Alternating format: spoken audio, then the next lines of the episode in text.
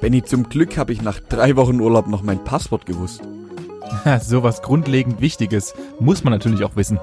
Man sollte aber auch wissen, was am 13. August 61 passiert ist. Ja, die Menschen müssen ja richtig glücklich gewesen sein, als sie so etwas Dummes gemacht haben. Und an der Stelle frage ich mich, ob Glück nicht doch irgendwas mit der Dummheit zu tun hat.